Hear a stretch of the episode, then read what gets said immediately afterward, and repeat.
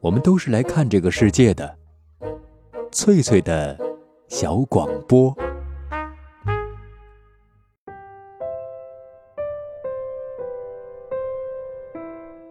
大家好，欢迎收听翠翠的小广播，我是翠翠。本期节目我们继续分享老舍先生的长篇小说《整红旗下》。小说上一节写到，二哥福海去拜访丁大爷，商量怎么帮老王掌柜对付多老大和他背后的洋人。丁大爷东拉西扯一番之后，给出了自己的办法，把那个什么牧师约来，我给他一顿饭吃，大概事情也就可以过去了。在丁大爷看来，能用钱解决的事情都不是难事儿，而他最不缺的就是钱。之前我们说过，定大爷的原型是宗岳大师。他早年是北京城里一个乐善好施的土财主，后来家财散尽，出家做了和尚。老舍受宗岳大师的影响很大，虽然没宗岳大师那么有钱，也养成了仗义疏财的性格。抗战时期，在重庆，老舍是文协掌门人，经常有文艺界朋友登门拜访，请客吃饭是免不了的。但老舍为官清廉，从不动用文协经费请朋友吃饭，都是自己掏腰包。别人要抢着付钱，他就会说：“我拿的稿费比你高，你得让我付账。”老舍有个朋友好赌，一次顺手牵羊拿了老舍客人的大衣和帽子溜走了，想到当铺去换钱过把瘾。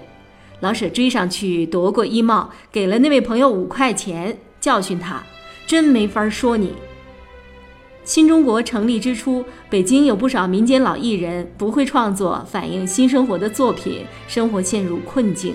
老舍那时是北京市文联主席，只要听说哪个老艺人生计困难，他就会用信封装点钱，亲自送上门去，还怕人家抹不开面子，解释说：“这是我预付给您的稿费，等您弄出满意的东西，我给您发表再扣回来。”有位老画家，穷的都过不了年了，托人给老舍送来几幅画，请老舍挑着买两幅，看着给钱，多少都行。老舍赶紧把画收好，让来人带回去，顺便包了点钱给画家买年货。他请来人给画家带画，艺术无价，他哪儿敢随便出价呢？上世纪五十年代末，剧作家吴祖光被划为右派，下放北大荒劳动。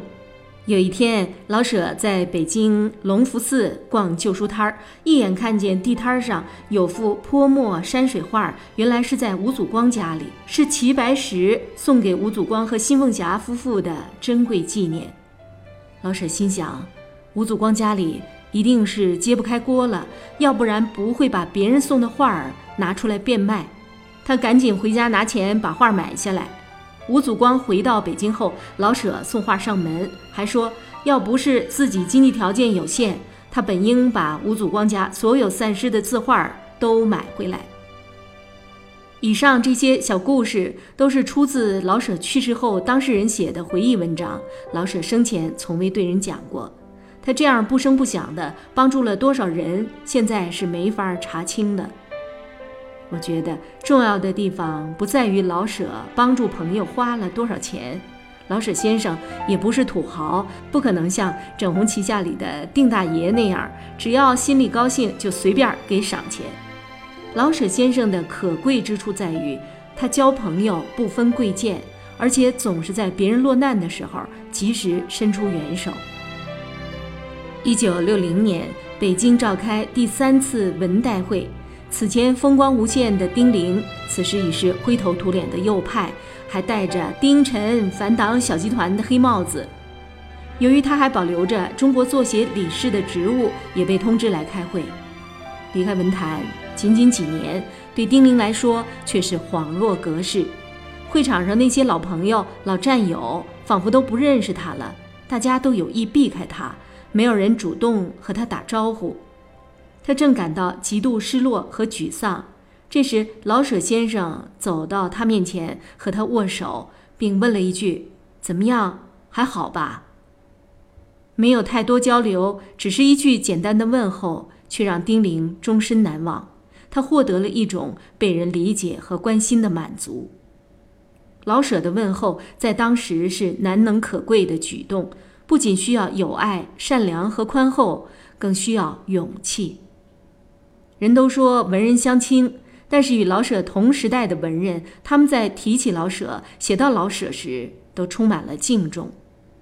我觉得老舍在同时代文人中之所以具有感召力，一方面在于他身上有一种与生俱来的老北京人的周到、细致、温暖，这样的个性在风云变幻的年代能让人感受到安全和信任；另一方面在于老舍虽然紧跟时代，一九四九年后写了不少歌颂新社会的作品。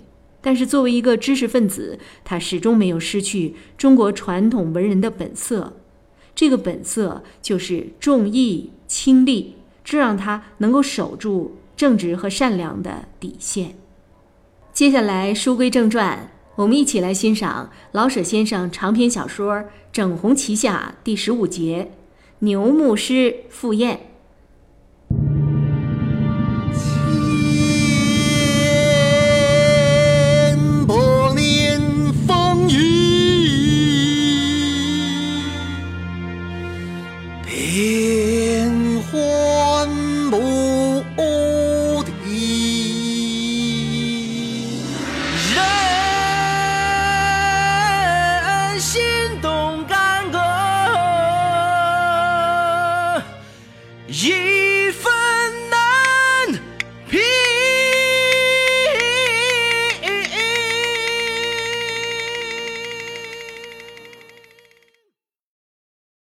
牧师接到了请帖，打听明白了丁大爷是何等人，他非常兴奋。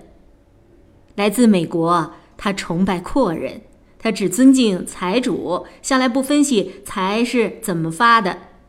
因此，在他的舅舅发了财之后，若是有人暗示那个老东西本来是个流氓，他便马上反驳：“你为什么没有发了财呢？可见你还不如流氓。”因此，他拿着那张请帖，老的半天舍不得放下，几乎忘了定禄是个中国人，他所看不起的中国人。这时候，他心中忽然来了一阵儿民主的热气：黄脸儿的财主是可以做白脸人的朋友的。同时，他也想起他需抓住定路，从而多认识些达官贵人，刺探些重要消息，报告给国内或使馆，提高自己的地位。他赶紧叫仆人给他擦鞋、烫衣服，并找出一本精装的新旧约全书，预备送给丁大爷。他不知道丁大爷为什么请他吃饭，也不愿多想。眼睛多倒是猜出一点来，可是顾不得和牧师讨论，他比牛牧师还更高兴。牛牧师，牛牧师，准是翅儿喜哟，准是嘿！他咂摸着滋味儿，大口的咽口水。眼睛多福至心灵的建议，牛牧师去赴宴，他自己愿当跟班儿的。头戴红缨官帽，身骑高大而老实的白马，给牧师拿着礼物什么的。他既骑马，牧师当然需坐轿车。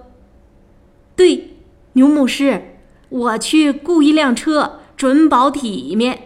到了定宅，我去喊回事。您听我的嗓音儿，还像那么一回事儿吧？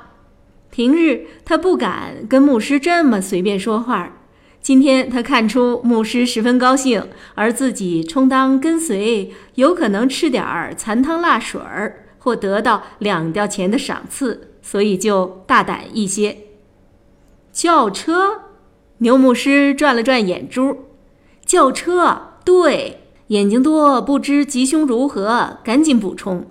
丁大爷出门就坐轿车，别叫他小看了牧师。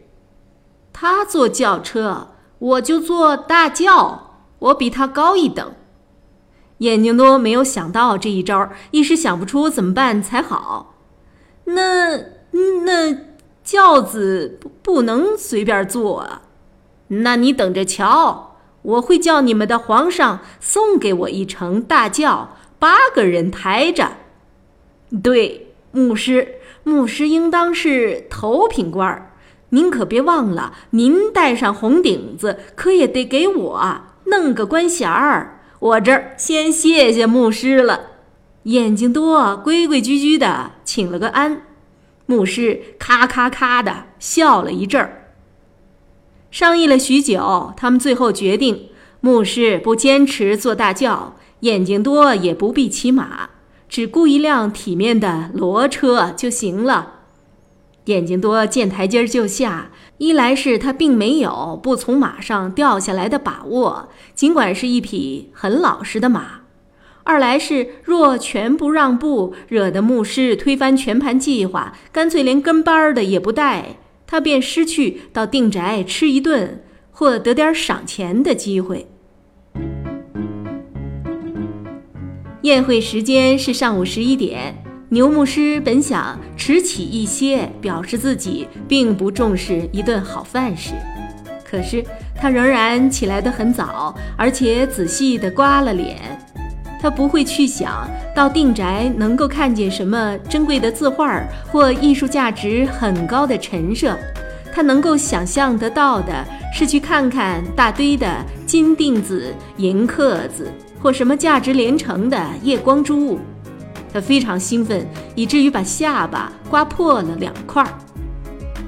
眼睛多从看街的德二爷那里借来一顶破官帽，帽子太大，戴上以后一个劲儿在头上打转儿。他很早就来在教堂门外，先把在那儿歇腿儿的几个乡下人和几个捡煤糊的孩子都轰了走。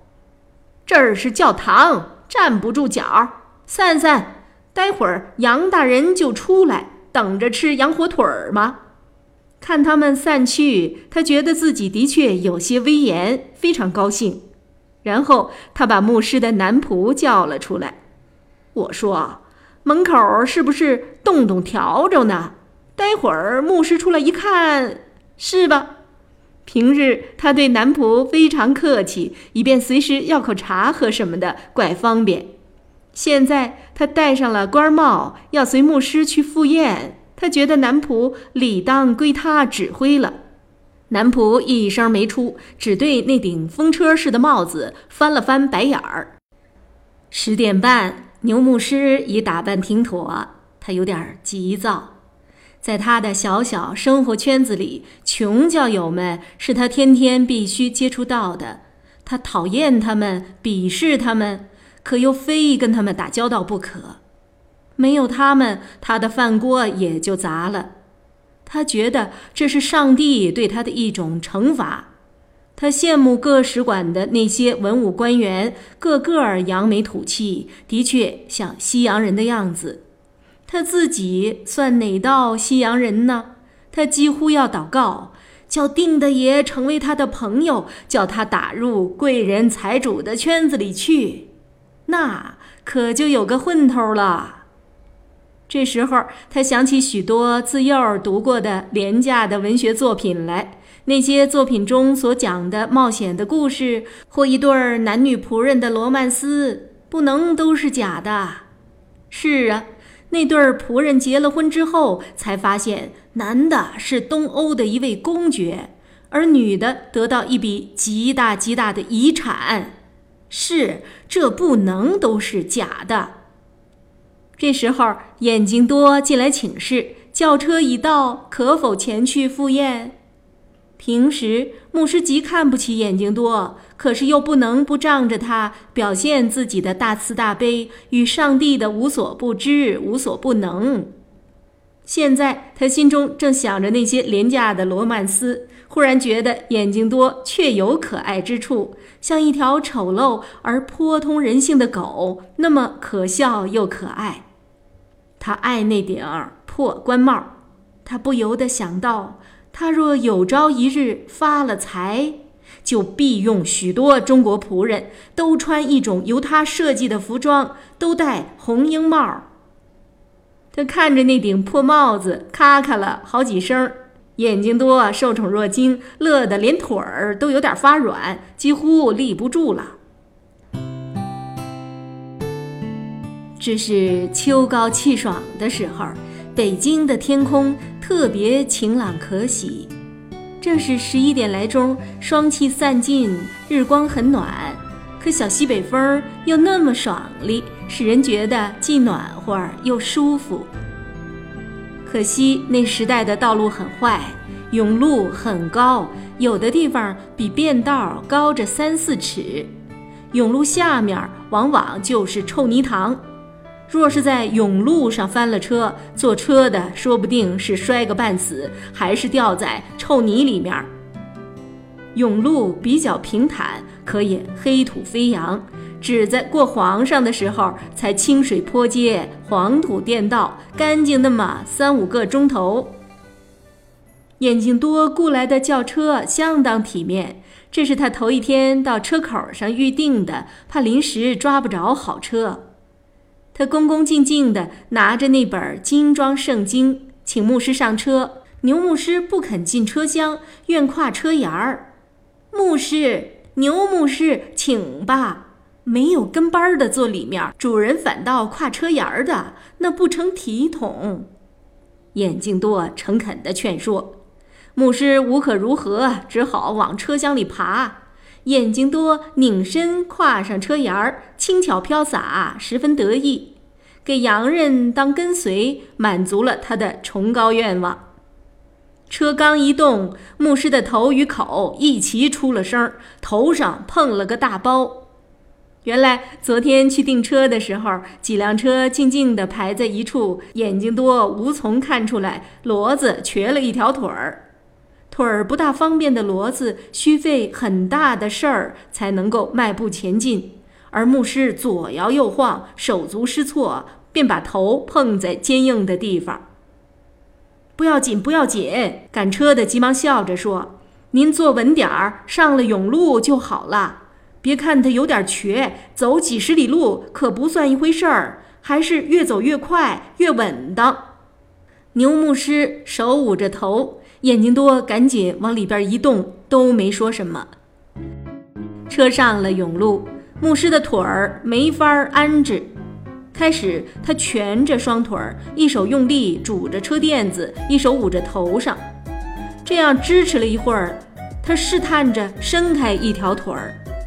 正在此时，瘸骡子也不知怎么，忽然往路边上一扭，牧师的腿儿不由得伸直。眼睛多正得意地用手往上推一推官帽，以便叫路上行人赏识他的面貌。突然觉得腰眼儿上挨了一炮弹或一铁锤，说是迟，那是快。他还没来得及哎呀一声，身子已飘然而起，直奔甬路下的泥塘。他想一拧腰，改变飞行的方向，可是恰好落在泥塘的最深处。别无办法，他只好极诚恳地高喊：“救命啊！”几个过路的七手八脚地把他拉了上来。牛牧师见车沿已空，赶紧往前补缺。大家仰头一看，不约而同地又把眼睛多扔了回去。他们不高兴搭救羊奴。牛牧师催车夫快走，眼睛多独立挣扎了许久，慢慢地爬了上来。带着满身泥污，手捧官帽，骂骂咧咧地回了家。定宅门外已经有好几辆很讲究的轿车，骡子也都很体面。定大爷原想叫牧师进后门，提高自己的身份，削减洋人的威风，可是女眷们一致要求在暗中看看杨老道是什么样子。他们不大熟悉牧师这个称呼，而渺茫地知道他与宗教有关，所以创造了“杨老道”这一名词。丁大爷觉得这很好玩，所以允许牛牧师进前门。这虽然给了洋人一点面子，可是暗中有人拿他当作大马猴似的看着玩，也就得失平衡，安排得当。一个十三四岁的小童领着牧师往院里走。小童年纪虽小，却穿着件儿铺着脚面的长衫，显出极其老成。在老成之中，又有点顽皮。牛牧师的黄眼珠东溜溜西看看，不由得长吸了一口气。看，迎面是一座很高很长的雕砖的影壁，中间悬着个大木框，框心儿是朱纸黑字，好大的两个黑字。他不会欣赏那砖雕，也不认识那俩大黑字儿，只觉得气势非凡，的确是财主住的地方。影壁左右都有门儿，分明都有院落。请，小童的声音不高也不低，毫无感情。说罢，他向左手的门走去。门槛儿很高，牧师只顾看门上面的雕花，忘了下面。鞋头碰到门槛上，磕去一块皮，颇为不快。进了二门，有很长的一段甬路，漫着方砖。边缘上镶着五色的石子儿，石子儿四围长着些青苔。往左右看，各有月亮门儿。左边的墙头上露着些青青的竹叶儿，右门里面有座小假山，遮住院内的一切。牛牧师可是听到一阵妇女的笑声。他看了看小童，小童很老练而顽皮的，似乎挤了挤眼。又似乎没有挤了挤眼，又来到一座门，不很大，而雕刻与漆饰比二门更讲究。进了这道门，左右都是长廊，包着一个宽敞的院子，听不见一点人声，只有正房的廊下悬着一个长方的鸟笼，一只画眉独自在歌唱。靠近北房有两大株海棠树，挂满了半红的大海棠果儿。一只长毛的小白猫在树下玩着一根鸡毛。听见脚步声，忽然的不见了。顺着正房的西北角，小童把牧师领到后院儿，又是一片竹子，竹林旁有个小门儿。牧师闻到桂花的香味儿。进了小门，豁然开朗，是一座不小的花园儿。牛牧师估计，从大门到这里至少有一里地。迎门一个汉白玉的座子，上边摆着一块细长而玲珑的太湖石。远处是一座小土山，这里那里安排着一些奇形怪状的石头，给土山添出些棱角。小山上长满了小树与杂花儿。最高的地方有个茅亭，大概登亭远望，可以看到青青的西山与北山。山前有个荷花池，大的荷叶都已残破，可是还有几叶儿刚刚出水，半卷半开。顺着池边的一条很窄、长满青苔的小路走，走到山尽头，在一棵高大的白皮松下，有三间花厅。门外摆着四大盆桂花儿，二金二银，正在盛开。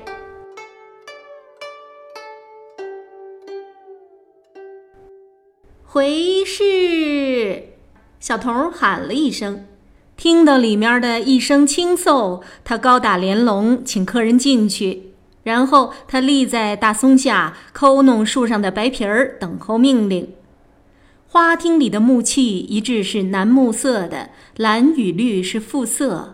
木质的对联儿，楠木地儿绿字儿；匾额，楠木地儿蓝字儿。所有的瓷器都是青花的，只有一个小瓶里插着两朵红的秋玫瑰花儿。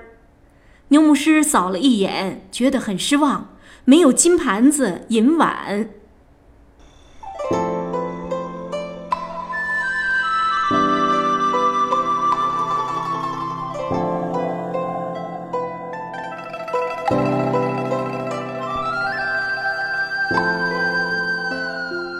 以上播出的是老舍先生长篇小说《整红旗下》第十五节《牛牧师赴宴》。这里是翠翠的小广播，我是翠翠，下次见。